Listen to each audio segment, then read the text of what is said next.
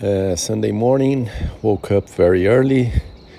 Uh, sun coming out. I went to the swimming pool and did my 1500 meter, and uh, it was great. In fact, it's always the same when I wake up. I think myself, oh no, I will not be able to go to the swimming pool. Uh, but then uh, I jump into it water a bit uh, cold, uh, but after a few meters I start to feel good.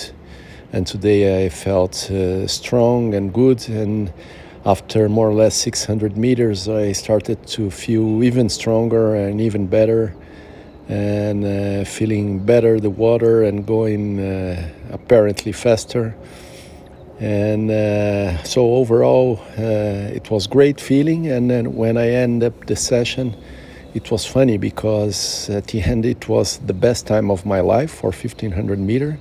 It was 28 minutes 30 seconds, which is great from one side. On the other hand, uh, maybe uh, it brings some doubt to my mind if uh, the watch uh, maybe counted well or not. Maybe it counted uh, 15, 50 meters more. I don't know. It's, it's, it's even a bit strange, uh, but uh, although overall I felt quite okay and, and, and strong in the session indeed. So if it was really 28 minutes 30 seconds, then it's amazing because it's the best time of my life. If the watch didn't count 50 meters, then it would be 29 30, which is, is still good. It's below 30 minutes, like I did in the past session on Thursday. So if it's the best or if it's good, uh, it doesn't matter too much as well because at the end uh, I felt uh, quite good in a solid session.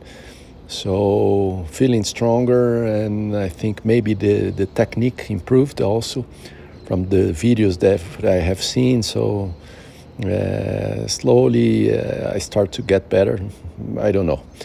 But that was great. So now I'm going to do some short running, like 30 minutes in the club that reopened, and uh, if possible, uh, also a tennis match, uh, tennis game doubles. And if I am able to do this, then great because it's good volume in the weekend. Yesterday I did my bike ride, I did the long one, almost 55 kilometer. Uh, good, uh, good condition, more or less like last week. A bit slower the pace. Maybe I felt a bit the fatigue in my legs, but overall great week. Uh, high volume and uh, feeling good. Let's see all the exercises till today on Sunday and how I feel it. But overall great.